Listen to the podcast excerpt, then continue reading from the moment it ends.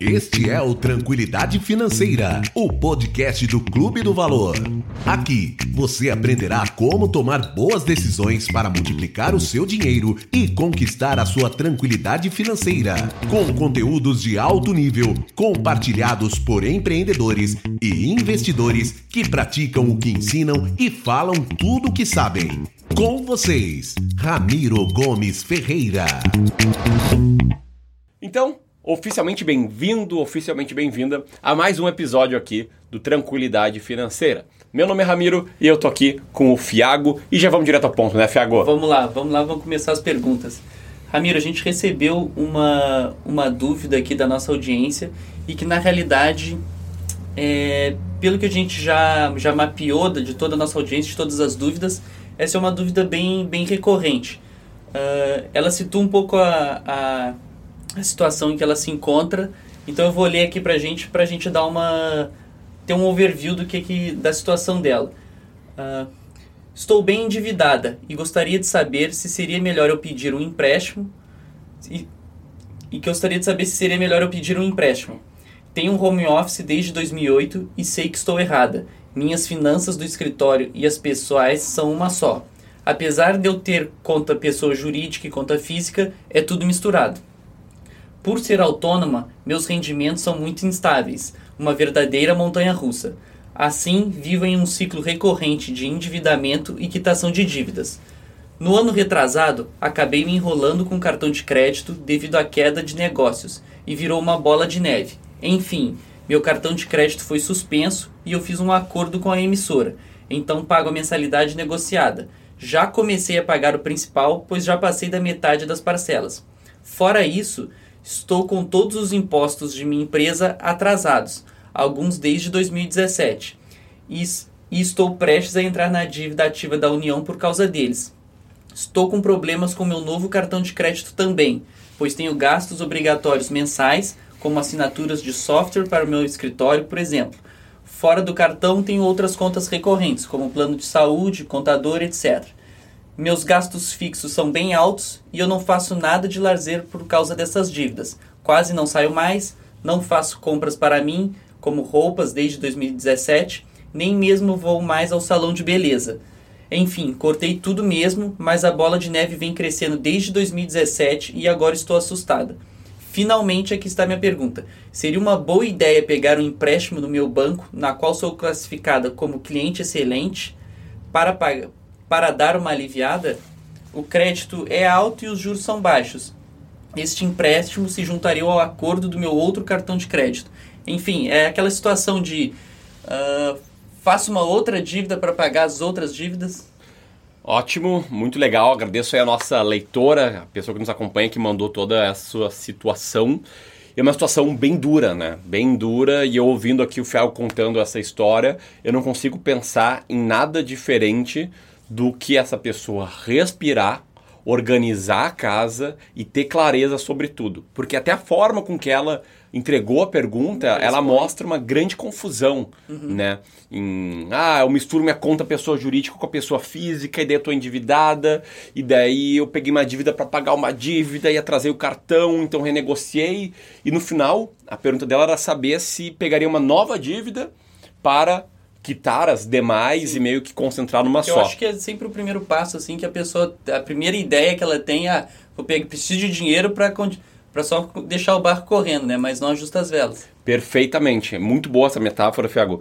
E, e é isso que ela tem que fazer. Ela tem que ajustar as velas, né? E aqui é uma questão de dois pontos para dar clareza. Tanto no nível de organização financeira, que isso aí vale assim o padrão de vida dela, entender qual é o custo dela, entender uhum. quais são né, o que o Ramit Seff chama de os money dials, né, que são aquelas categorias de gastos que a gente acaba mais gastando o nosso dinheiro, Sim. como por exemplo no meu caso, dois monetários muito fortes é lazer, é, restaurantes, é, eventualmente viagens, etc. E educação, que Sim. são livros, cursos, etc. Identificar quais são esses money dials, entender Uh, onde ela consegue cortar, ela, ela comentou daqui não faz nada há bastante tempo, Sim. que já está ali já tá bem no limite, uh, bem no limite etc. Uh, mas, paralelamente, junto com essa organização financeira pessoal, organizar bem o negócio dela como autônoma. É, isso é uma coisa assim que ela citou aqui que é, que a conta pessoal dela e a da pessoa jurídica né, tá, tá misturado. Vamos botar assim, isso aí a gente sabe que tem muita gente que faz isso, que mistura essas duas, essas duas contas e, a, e é como ela mesma descreveu, uma bola de neve. Qual que é o primeiro passo para uma pessoa que já está nessa situação e ela quer é, definitivamente separar essas duas contas? O que, que ela pode começar fazendo? Separando. É, é, é, é fazer, botar a mão na massa. Ela viu, ó, eu sei que está misturado. Eu sei que misturar é errado. O que, que eu faço? Então separa. É, é mais simples do que as pessoas pensam, Sim. né? A gente tem aquela, aquela lógica de que, ah, não, é muito difícil, daí eu tenho que separar, mas eu não sei como é que eu separo. Então, simplesmente separa. Seguinte, uma planilha de controle financeiro da empresa, que ali entra a receita da empresa, não receita dela, Sim. entra os impostos que ela também dentro da desorganização não está pagando, mas tem que pagar, não pode. É horrível, é horrível. Uhum. A gente lá fez toda a revolução por causa do quinto lá atrás, né? Sim, sim. E agora paga muito mais do que quinto? Sim, mas não interessa. São as regras do jogo, pode discordar delas, mas não pode ir contra elas. Tem que se adequar às regras do jogo. Daí botando os custos da empresa, o software que ela tem que assinar mensalmente uh, para conseguir fazer o trabalho, Uh, outros custos que ela tem aí em entregar o trabalho, daqui a pouco custo de, uh, de combustível, Sim. de veículo para ir até o cliente, não sei como ela funciona, mas assim, ó, uma planilha de controle empresarial e uma planilha de controle pessoal. E a receita da planilha de controle pessoal vai ser o salário que ela determinar para ela. Não é assim, ah, sobrou aqui, então eu vou gastar. O que sobrou eu pego, não. Não, o salário tem que estar tá previsto na planilha de controle empresarial, na estratégia da empresa, e ela não pode viver com mais do que o salário, a não ser que a empresa esteja dando lucro, e ela tem que ter prever daí uma regra de distribuição de lucros também. Então tudo, tudo, tudo, tudo começa com clareza. E respondendo a dúvida dela, Vale a pena pegar uma outra dívida para quitar as demais? Isso vai valer a pena quando o custo efetivo total da nova dívida, e abrindo um parênteses, né? Uhum. Custo efetivo total é o valor total percentual que tu paga sobre a sua dívida, que aí inclui uh, o juro, a taxa de juros da dívida em si, uhum. uh, IOF, encargos, uh, sei lá, seguro que tem que botar junto muitas vezes, tem que botar um seguro junto com a dívida, Sim. etc. E é um, curso, um custo em percentual. Então, para começar a vencer esse mar de falta de clareza, primeiro passo, né? Separar muito bem conta de empresa e da pessoa física, e não é difícil, são duas planilhas de controle financeiro diferentes. Sim. Só recebe na pessoa jurídica, na conta da pessoa jurídica, pessoa física não recebe nada da empresa, não mistura mesmo. Depois, respondendo se vale a pena pegar uma dívida ou não, o que, é que ela tem que fazer? Pegar todas as dívidas que ela tem atualmente, no D0, né, no dia zero, no dia atual, colocar todas elas no mesmo documento, que pode ser um papel, uma folha de papel, pode ser um post-it aqui que entrou na minha mão. E como é que ela faz? Uma coluna escrevendo o motivo da dívida, uhum. uma coluna o credor, qual o banco, uma coluna o valor da prestação mensal, quanto ela tem que pagar na parcela da, da dívida, Sim. e uma coluna com custo efetivo total. Ah, mas eu não sei qual é o custo efetivo total, tal. Vai atrás, mão na massa. É obrigatório pelo Banco Central que as instituições financeiras, os bancos, as financeiras, elas te abram, compartilhem contigo que é cliente qual é o custo efetivo total. Então liga lá para eles, procura no site, vai no chat, manda e-mail. Eles são obrigados então a passar isso? São obrigados a passar qual é o custo efetivo total das dívidas. Daí o que, que ela faz? Ela vai entender né, qual o valor total que ela tem de endividamento e se faltou citar, né, põe mais uma coluna lá, valor total da, da do endividamento hoje. Sim. Vai ver qual é o custo efetivo total dessa nova dívida e se for um custo efetivo total menor do que o custo efetivo total ponderado que ela tem hoje, e muito provavelmente vai ser, porque nesses casos geralmente é, daí vale a pena financeiramente falando pegar essa dívida para quitar todas as outras e meio que colocar tudo sobre o mesmo guarda-chuva. Tá. E por que, antes que tu fale, por que, que eu, eu comento aqui no financeiramente falando? Sim. Porque tem um fator muito perigoso disso, que é a pessoa mudar a forma com que ela encara a situação. Uhum. Quer dizer, ela está no momento de desespero claramente, né, pelo texto que ela escreveu. Uh, e realmente, tá assustada, né? né? Como ela mesma colocou. É, ela escreveu nessa mesma palavra, né? Estou, Sim. agora estou assustada. assustada. Então, se ela fizer isso, ela pode ter uma uma sobrevida, Tudo um respiro. Mais centralizado é melhor também, né? É, exatamente. Só que o problema desse respiro é que se ela não mantiver essa mentalidade de que ela tem que mudar, de que ela tem que Sim. se organizar, de que assim tudo que ela viveu até agora, ok, trouxe ela para o momento que ela está atualmente, mas que ela tem que mudar tem que daqui para frente. Que, que vai acontecer? Ela não vai conseguir pagar direito essa dívida, vai voltar a fazer as coisas pessoais dela e assumir novas contas, e daí quando vê, vai pedalar o cartão de crédito e assumir uma nova dívida do cartão. E daqui a pouco, daqui a seis meses, ela vai estar tá mandando um e-mail aqui pra gente falando: olha, aquela dívida lá eu peguei, que tem, agora tô com mais 10. Sim. Pega uma nova e tal. E aí vira aquela bola de neve horrível. Tá, então assim, ô Ramiro, só pra gente entender. Primeiro passo, ela pega, então, coloca no papel, separando as contas isso. Ver se vale a pena ou não fazer o empréstimo ou não. Isso. E. E, no, e no caso, se, por exemplo, se ela fizer essa conta uh, e ver que não vale a pena fazer o, fazer o empréstimo. Daí mantém como ela tá. Mantém como tá, que é uma situação horrível, né? Mas com a mesma lógica de declarar e entrar em guerra contra essas dívidas. Tá. Então, organizando aqui os passos aqui para que quem estiver nos ouvindo, quem estiver nos assistindo, consiga entender bem. Uhum. Primeiro passo, clareza. Desmistura conta de autônoma com conta pessoal. Deixa muito claro qual vai ser o seu salário. Não fica tirando dinheiro da conta da empresa Sim. a rodo. Porque isso aqui, uh, além de separar bem as coisas, ela vai perceber outras coisas. Daqui a pouco, não vale a pena cobrar quanto ela está cobrando. Daqui a pouco ela percebe, ah, eu cobro, sei lá, mil reais para fazer meu serviço, uh, gasto 20 horas, 30 horas do meu tempo, uh, gasto um mês e o software custa R$ 1.200 por mês, Sim. por exemplo. Então, tipo, ela está operando Sim. prejuízo não está nem sabendo. Nem se dá conta, exato. Então, esse é o primeiro passo. Organizar a casa no sentido de, cara, conta pessoal, conta pessoal, conta empresarial é conta empresarial. Segundo passo, pega essa mesma lógica de organização e faz para as dívidas. Sim. Deve perceber lá qual é o custo efetivo total ponderado das dívidas dela uhum. atuais, né, que é o tamanho da dívida multiplicado pelo custo efetivo total dela, vai somando, né, somar o produto e compara com o custo efetivo total dessa nova dívida que o banco propôs para ela pegar para quitar as demais e meio que colocar tudo sobre o único guarda-chuva.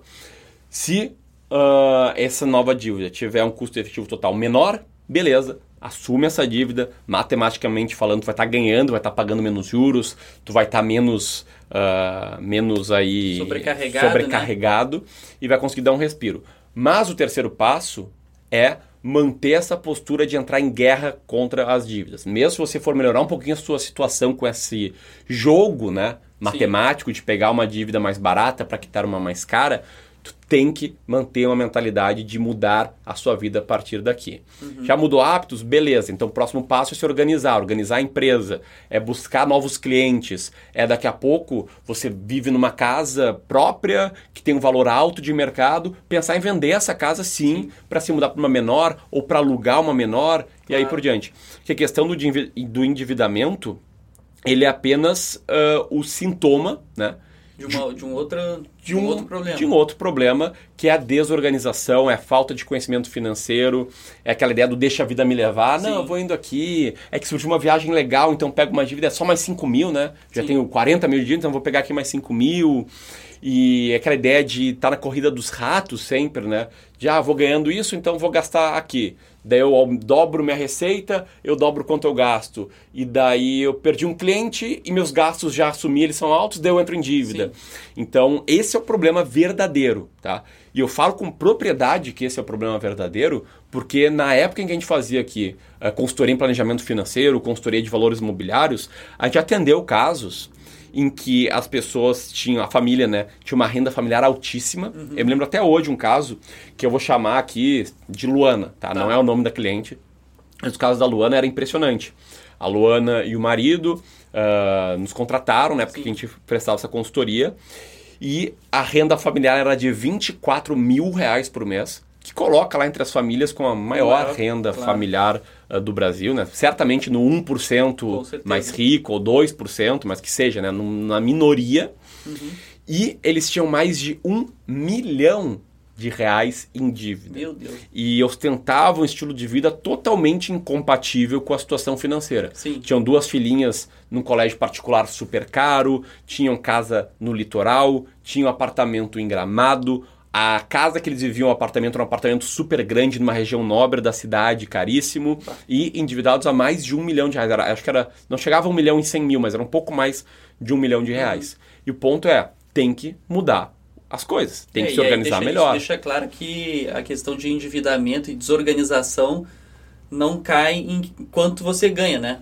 Não cai enquanto Às você vezes ganha. tu ganha pouco, é desorganizado, tem gente que ganha pouco e é muito bem organizado, e tem gente que ganha muito e é completamente desorganizado. Perfeito. Até pegando esse gancho, na mesma época da consultoria, que foi muito bacana, a gente conheceu aí dezenas de famílias, dezenas Uhum. de casos, a gente tinha ah, a outro, o outro lado dessa moeda, Sim. que eram pessoas que tinham uma renda familiar baixa, de dois mil reais por mês, três mil reais por mês, e acredita, investiam ali perto de mil reais por mês. Bah. Então tinha uma vida extremamente frugal, uma vida assim ah, de poucos gastos, de controle rigorosíssimo de gastos, mas conseguiam lá colocar os tijolinhos ali para construir um futuro melhor ah, através do mercado financeiro. Sim, e eu acho que até o benefício da organização, né, Ramiro?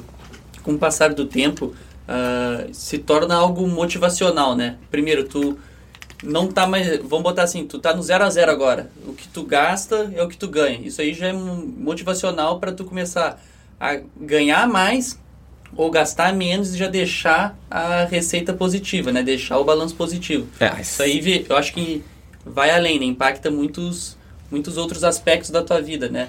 Exatamente, é um, é um círculo virtuoso, Virtuoso. positivo, Sim. né? Isso é muito claro. Eu me lembro quando eu comecei a estagiar, tinha um salário de 700 reais por mês e eu poupava 200. E achava aquilo máximo. Eu, bah, 200 reais lá para botar na corretora e tal. Nem valia a pena aplicar os 200 reais na corretora, que eu gastava 10 de TED. Sim. Então ia aí 5% do que eu investia só na TED para TED. corretora. Mas aquilo me dá uma sensação de, cara, aqui ó, Sou daqui capaz, a, pô. É, daqui a 10 meses são 2 mil, pô. Meu dinheiro, cara, 2 mil reais meus. Sim, claro. E eu vejo isso em outros aspectos da vida, como no estudo, na busca pelo conhecimento. Uhum. Cara, as coisas que eu mais gosto de fazer, coisas que me assim, dá mais felicidade, mais satisfação na vida, é pegar um livro, ler o livro de cabo a rabo, fazer o resumo do livro, entender o que, que eu posso implementar na minha vida ou na minha empresa, Uhum. implementar e ver os resultados Melhor coisa. melhor coisa. Assim, pode ser pequeníssimos resultados. Pode ser assim, ah, eu vi um livro que o cara fala pra eu, ah, sei lá, ser mais autêntico quando eu for gravar um vídeo. Eu vou gravar um vídeo pro YouTube, eu tento ser mais autêntico, tento ficar mais relaxado, o vídeo é melhor, o pessoal compartilha mais, tem mais pessoas vendo, tem Sim. mais pessoas vendo a mensagem pensando, pá, cara, isso é... E às vezes, às vezes é só um insight que o, que o livro traz, né? A nova organização traz, que já te faz ter uma postura em outros. em todos os outros momentos da vida, né? Perfeito. Às vezes é só um. Só uma, um trechinho ali que te marca, mas já é o suficiente para É, é perfeito. Se a nossa ouvinte aqui, se a nossa leitora, por exemplo, só o fato dela organizar, pa- pa- passo um ali, organizar as contas pessoais da empresa, e ela perceber daqui a pouco que ela tem que aumentar em 20% o custo dela. Tá. Uhum. Ou o custo não, a cobrança dela, quanto ela cobra das pessoas. E ela fazer isso, implementar isso. Sim. E todo mundo pagar, e sei lá, ela fatura 5 mil reais por mês, vai passar a faturar 6 mil reais por mês. Imagina, multiplica isso por 12, por um ano só. É 12 mil reais. Multiplica por uma década. É 120 mil reais. Coloca isso aí para investir. Daí a gente pode ter dado uma dica aí de pô, centenas de milhares de Com reais. certeza, com certeza. Então, Ramiro, pra gente deixar isso bem claro aí para quem está nos ouvindo, ah, essa situação de endividamento, ah, endividamento, quitar outra, ah, pegar um outro, fazer um empréstimo para quitar as dívidas, né? A gente sempre tem que analisar bem se vale a pena fazer essa conta, ah, se vale a pena tu conseguir outro empréstimo financeiramente, mas tem mais alguma coisa que para a gente avaliar se fazer um empréstimo é uma boa opção numa situação dessa e como que a gente identifica se ele é uma boa opção ou não? Ou, ou é basicamente isso que tu falou? Tem algum, alguma coisa extra para acrescentar? Tem cuidados extras, né? Tá. Porque aqui eu fui muito pragmático nos números. Falei, olha, o custo efetivo total ele tem que ser menor. É a taxa de juros sobre a dívida. Se a taxa de juros for menor, tu vai pagar menos juros. O efeito bola de neve, juros sobre juros, vai demorar Sim. mais tempo para fazer efeito e o efeito vai ser menos ruim. Mas eh, acho que é importante complementar alguns cuidados que as pessoas podem ter. Quais são os cuidados? Primeiro, pagamento mensal da dívida menor. Ah, não, é, hoje ela tem, sei lá, 3 mil reais que ela tem que pagar todos os meses, isso é muito difícil, e agora vai baixar para 2 mil reais. Geralmente, essa oferta de pagamento menor do mínimo esconde por trás um prazo mais longo e um custo efetivo total maior. Sim. Ou seja, tu vai estar pagando mais juros, vai estar demorando muito mais para pagar a dívida, a tá dívida vai ser menos, maior, né? tu vai sentir menos, vai ter aquela sensação de que não fiz um bom negócio, Uhum. mas daqui a pouco o custo efetivo total é maior, então tu vai estar numa coisa muito pior, no, no limite vai ela pegar tudo que você pagou, vai Uhum. ter pago muito mais, mas muito mais mesmo, porque essas- esses pontos são muito sensíveis ao tempo e à taxa de juros, Sim. então tem que ter esse cuidado. Tá? Ah, mas daí você pode pensar, não, mas eu tô muito aqui, né? Tô, tô sem conseguir respirar, é muito bom baixar para dois mil reais por mês. Sim. Beleza, pode ser bom no primeiro momento, mas está falando aqui que são, é uma questão de hábitos, é uma questão de organização. No, uh, na frieza dos números, geralmente quando propõem um, um pagamento menor, mínimo, e estão escondendo né, um prazo muito maior e um custo efetivo total muito maior. Então tem Sim. que ter esse cuidado. O que interessa é o custo efetivo total menor. Esse é Sim. o principal. Entendi, entendi. Então tá, Ramiro, eu acho que é isso. Ah, dessa pergunta aí, eu acho que a gente já, já conseguiu explorar bastante esse assunto. Tem mais alguma dica que tu deixa aí para nosso ouvinte, para quem mandou nossa, essa pergunta pra gente? Eu acho que a última dica, já talvez já tenha citado, mas é bom repetir, é que assim, o que aconteceu com a sua vida até aqui, o que te trouxe até essa situação ruim, essa situação desesperadora, já aconteceu. A única coisa que você pode fazer com o passado é aprender com ele.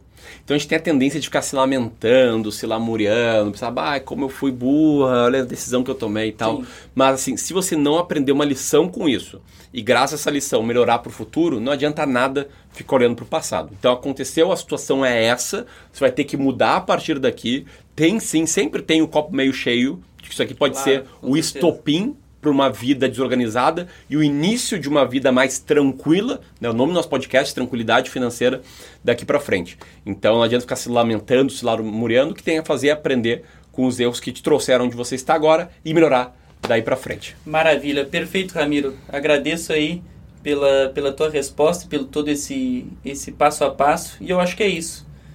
É isso aí, perfeito. Muito obrigado, pessoal. Quem está aqui conosco, dá aí uma nota alta, uma nota 5, compartilha com seus amigos. Se está assistindo em outra mídia, como no YouTube, deixa o like, se inscreve no canal e aí continue nos acompanhando nosso conteúdo gratuito. Esse é o podcast Tranquilidade Financeira. Um grande abraço e até mais. Valeu, tchau, tchau.